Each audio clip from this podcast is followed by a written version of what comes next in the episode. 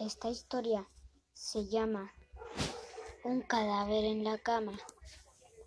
Un grupo de amigas había decidido ir a, dejémoslo para pasar unos días, se registraron en el hotel y subieron a su habitación a dejar el equipaje, pero notaron un olor peculiar, como si se les hubiera olvidado sacar la basura o no hubieran tirado de la cadena del váter.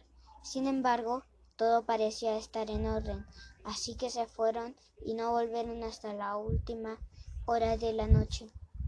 El olor había empeorado notablemente a lo largo del día y ya era casi insoportable, de modo que llamaron a mantenimiento para que localizara su origen. La persona que les mandaron Miró debajo de las camas, dentro de los armarios, incluso olfateó los desagües y las ventilaciones, pero no pudo encontrar la fuente del olor. Al final limpiaron la habitación con generosas cantidades de productos perfumados, pusieron la ventilación al máximo y desearon las buenas noches al grupo de amigas. La peste estaba por el momento enmascarada y como ellas estaban agotadas se fueron a la cama. Una de ellas escondió la cartera debajo del colchón como acostumbraba hacer en los hoteles. Todas okay. Una de ellas todas durmieron hasta bien entrada la mañana. Grandes rayos de sol entraban ya en la habitación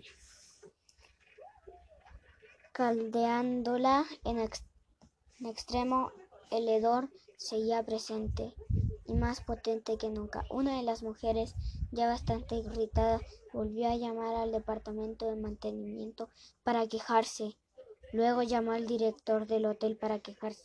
Un poco más, un pequeño ejército de personal de dirección y mantenimiento se presentó en breve y una vez más rebuscaron por todas partes sin resultado. Sin embargo, todos estuvieron de acuerdo en, el, en, en que el olor era inaguantable, así que decidieron, así que dirección ofreció cambiar a las amigas de habitación. Recogieron sus cosas para bajar al vestíbulo, pero cuando la señora que había escondido la cartera hurgó debajo del colchón, tocó algo que parecía sospechosamente una mano humana.